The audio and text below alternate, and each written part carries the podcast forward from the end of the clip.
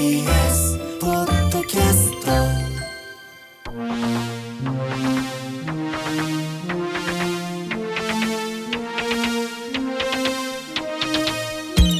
ラジオネーム昼寝も大好きさんからいただきました。はい。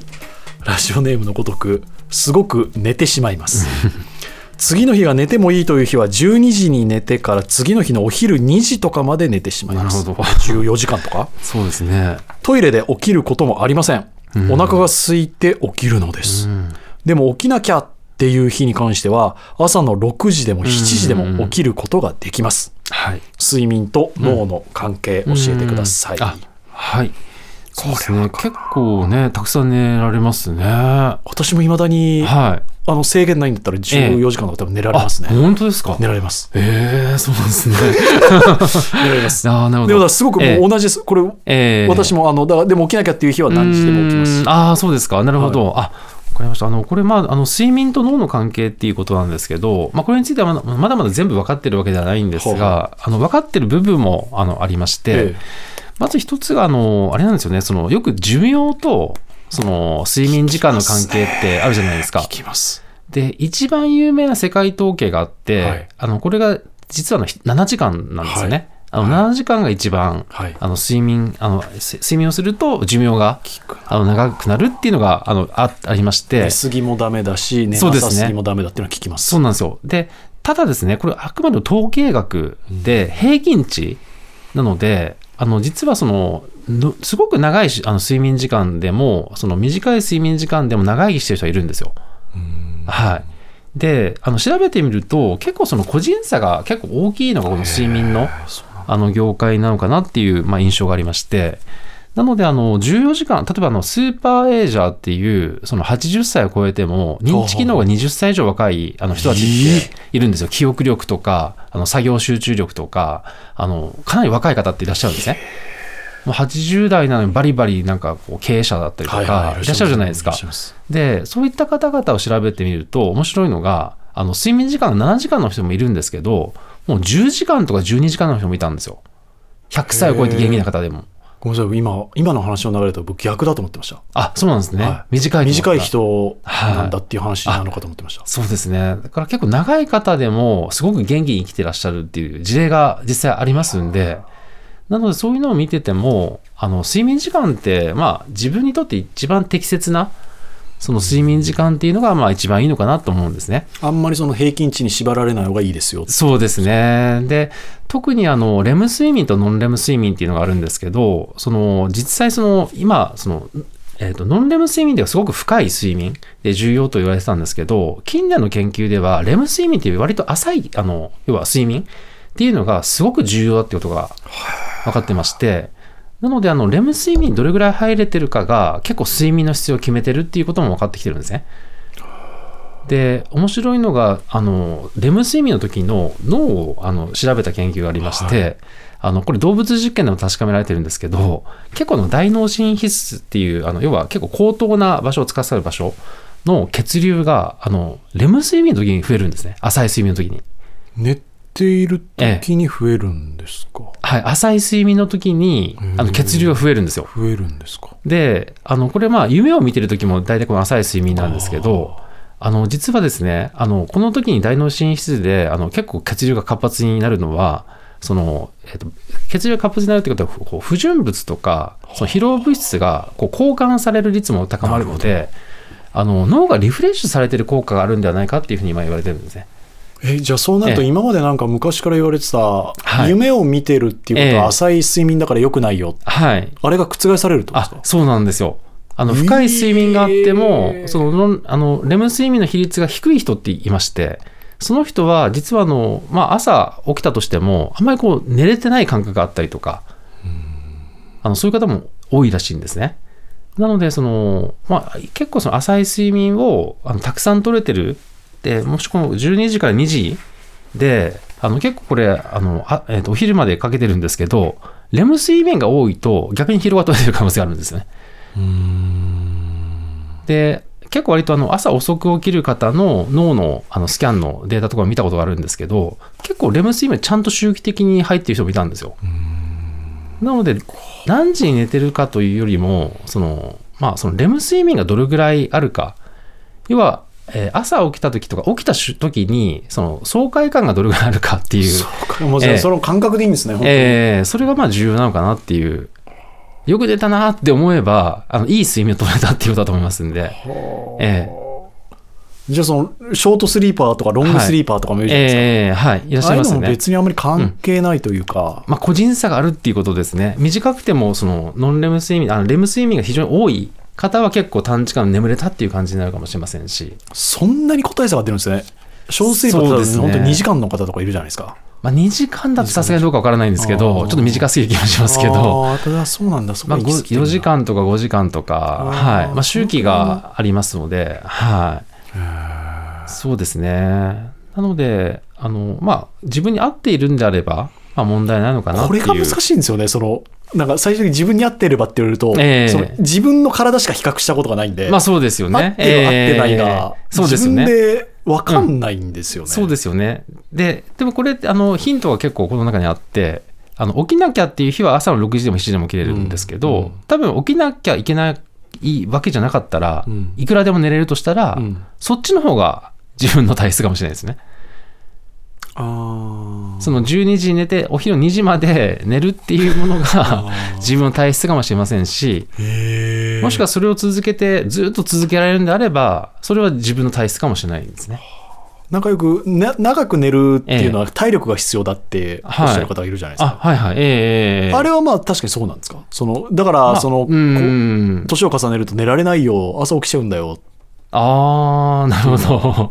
いう方多いじゃないですか。ええまあ、それは、そうですね。まあ、そういうのもあるかもしれないんですけど、まあ、別の気候も、あの、まあ、老化によって起きてる可能性もあって、ああ老化なんだそうですね。睡眠時間自体はもともとどんどん短くなっていくので、年を取れば取るほど。やっぱりそうなんですか？そうですね。はい。これはもう統計学的にも確かめられてまして。へはい。なぜなんですか？でもな、なぜっていうのは、あの、まあ、その辺はまだまだこれから研究の対象だと思うんですけど、別にだって短くしなくてもいいですもんね、そうですねだからまず人間はなぜ寝るのかっていうところからまあ始まってくるんですけど、なぜ寝るのか、まあ、あと動物も寝ますので。寝ますねええなので、普遍的な、まあ、何かの仕組みみたいなんですよね。だから、まあ、疲労を取るとか、あと記憶を整理するとか、はい。まあ、いろんな、こう、こう効能が、あと、あの、のレム睡眠になると逆にホルモンが出るんですよね。深い睡眠になると。成長ホルモンとかああ出るので。だからよく寝なさいみたいなこと、はあはあそうですね。結構複雑に絡まってたりするので、ええで、高齢者もなぜか短くなるっていうのは短くてもいい体になってきたからっていう ことしか言えないんですけど、はい。昔ほどそんなに新しい体験をしてない可能性もあるかもしれませんし、刺激がないから出なくてもいいだろう情報少ないから、もしくは情報処理がやっぱだんだん遅くなってきますので、そうすると必然的にあの処理の時間も短くなるのかもしれませんし、はい。それはな分かってないんですね。そうですね。これはまあ何が原因か突き止めるのはかなりあの難しいところではあるんですけど、でもこれ私もそのな睡眠時間が自分の適性どのくらいなのかっていうのは結構、ええ別に悩んでもないですけど、いろんな番組でももうこれずっと普遍的に取り上げててあ、そうなんですね。なるほど。6時間がいい7時間がいいとか。とでも結局のところあなたがえ気持ちいい部分が一番いいですよって言われてえ、そうですね。でも別にもうこの年になると起きて爽快なことがないじゃないですか、ええあ、そうなんですね。なくなりませんかでも？あ、本当ですなんか。か少なくなりませんか？子供の時とかなんかうわーあ、確かに子供の時はそうですよね。ええもうそんなでもないし、そうすると何がいいのかっていうのは本当分かんなくなりますね。そうですね。だからまあ何もない日にね、どのぐらい寝てるかっていうのは結構大きな指標になるかもしれないですね。ええはい。あとはあの、まあ睡眠と実は脳の関係としてもう一つあるのが、あの、の脳の温度が大事なんですよ。あそれ聞いたことありますね。あります？ははいい。あの、実はあの体温よりも脳の方が1度高いんですね、大体。で、1度？そうなんですよ。で、この脳温度が高いと、あの覚醒状態になるんですよ。で、これが下がってくると、あの眠気が出てくるんですね。なので、このえ高い状態から低い状態にこう下げる、このスピードがこの睡眠に関わってるっていうのが分かってまして。はい。なので入浴が大事だってことなんですよね。はい。入浴すると温度が上がります。体温が上がって脳の温度も上がりますんで。あれは体の深部体温を温めるっていうよりも脳の体温を温める、そうですね。脳の深部体温を温めるっていうイメージですね。はい。ええそうなんですよで。それが冷えていくことでえ眠気が襲ってきてえそうですね。深い、まあ、いい眠りに入れる。そうですね。であとやっぱ末梢筋神経とかねあの冷たすぎてもやっぱり、ね、寝つきが悪くなったりとかしますんであのその時はちょっと裏技があのありまして、ははい、これがですねあの入浴の時にあのあるものを食べていただくんですね、入浴前に食べるんですか？えっと入浴しながらええあのあるものを食べていただくと冷え性が改善されるっていう効果があのありまして、ははい、これ何だと思います？あ もうちょっとヒントいただいていいですか、あるもののえっとね。どういう部類のものですか？部類としてはうーんなかなかあの硬い部類ですかね。ナッツとか？あナッツではないですね。果物系ですか？果物というよりは食べ物というよりは何でしょうね。まあオプション的に使うものというか。オプション的に使う食べ物。オ プオプションというかション的に使う。硬い。そうですね。あとはあとは口の中に入れるとあの形状が変化していきますえーグミみたいなことですか？その形状変化っていうのは。そうですね。グミというよりはあの物質の性質が変わっていくっていう、ええはい、だからでオプション的なものなんですか？はい、先生それやってるんですか？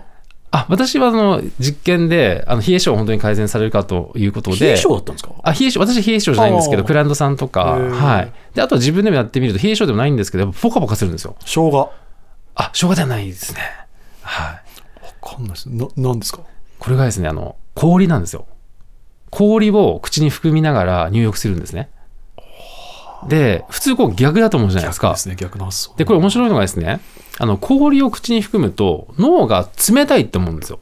なるほど。そうするとこれは温度を上げなさいっていう指令が出ましてど。そういうことか。そうするとお風呂出た後に異常にポカポカしてるんですね。あーでもそれはなるでしょうね。そうなんです。あのーでサーモグラフィーでスキャンするともう真っ赤になるんですよ。あこれめちゃめちゃいいじゃないですか。そうなんですよ。なので冷え性の方がもしいらっしゃったら結構おすすめの方法の一つ。でもちろん個人差はあるんであのものすごいあの効果がある人もいますしあの他に要因がある方はあのそこまでならない方もいらっしゃるんですけど。はい。脳を騙してあげるってことですね。そういうことですね。ははあ大工あの温かいお風呂を使ってえ冷たいシャワー浴びるみたいな、はい。うん。それのもっと簡略な方法ですよね。そうですね。もっとあの水風呂が好きじゃないって方もいらっしゃるので。確かに確かに確かに。ええ。氷だったらあの含めるっていう、はい。確かに。アイスとかでもいいんですか？アイスとかでもいいんですけどあのずっと冷たいっていう刺激が大事なんで、はい。あーあずっと冷たいっていうして刺激が大事なんですか？と溶けるとあの氷だとずっとあの冷たさが残るじゃないですか。溶けるまで完全に。時間かかりますよね。でもアイスだと一回食べてあのシュワって溶けて体温になってでまたっていうこう繰り返しになるんで。効率が悪いってことですね。効率がそうですね。だからはい。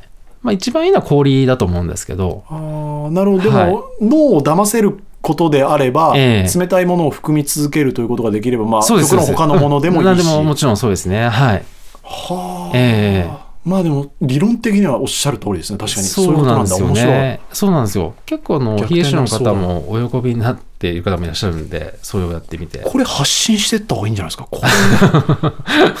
そうですこれね。面白いんじゃないですか、以前あの X で発信したこともあって、本当ですか？はい、ええ結構はい。反響がありましたけど。これあとええ。被災地とかでもやった方がいいと思いますね。ああ、そうですね。自衛隊がようやくその、ええ。お風呂入れないところからお風呂入れてくれた時に。あ、そうですね。お風呂に入った時そう。に、ええ氷含むっていうのもありかもしれないですね。これご高齢の方でもいいですか？あそうですね。うん、いいと思いますね。これ発信しましょうよ。ええ冷え性の方多いし そのそうですね。寒いですからね、向こうはね。男性でも冷え性いうますしーん、そうですね。しかも簡単にできる誰でもできる、はいお金かからないそうですね。はい。それはアイスいくつか持って、はいあアイスって氷いくつか持って入った方がいいってことですか？まあ、普通にこう、1個含んで、一個含んではいまあ、それが溶けるまでの時間ぐらいでいいんですぐらいでいいですか？はい、大丈夫です。はい。何個も含まなくてもいいので、あの逆に寒くなりますから。あもうじゃあ そうなんですね、はい、えーそれだったらもうさっき本当あのそのアイスでもピノとかをいくつかでもいい、ただそれだとあのいあの食べるスピードによるんですけあどあまああの結構氷の方がずっと冷たいっていいうあの刺激が生き続けるじゃないですか。溶けた瞬間にもうあの温度が上がってるんですよね。上がってるってことええ。氷の方がよろしいかと思います、面白いです。ちょっとやってみます？ええぜひぜひやってみてください。あの困っている方にもね結構あの役に立つと思いますので。これは発信しましょう、ええ。リスナーの皆さんからもね引き続き日産に聞きたいことを募集いたします。懸命に日産への質問や脳科学ノーライフと書いて井上ドアのメールアドレスへと送ってください。ドアアットマーク TBS.CO.JP doa アットマーク TBS.CO.JP です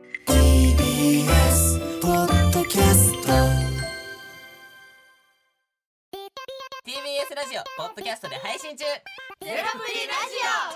聞くことできる。パーソナリティは LGBTQ ハーフプラスサイズなどめちゃくちゃ個性的な4人組クリエイターユニット。午前0時のプリンセスです。ゼロプリラジオ。もう好きなもん食べな。好きなの何でも鍋に入れたら鍋なんだから。マクド鍋に入れちゃおう。そしたら全部鍋。おならが出ちゃったことを何て言いますか？プリグランスバズーカしゃれではないよゼロプリラジオ笑ってるやんこんな感じになります笑い方海賊になりますおうち最後にこの CM 聞いてるみんなに一言お前お前えなんで言ったとにかく聞いてくださいゼロプリで検索ゼロプリラジオ毎週土曜午前0時に配信それではポッドキャストで会いましょうせーの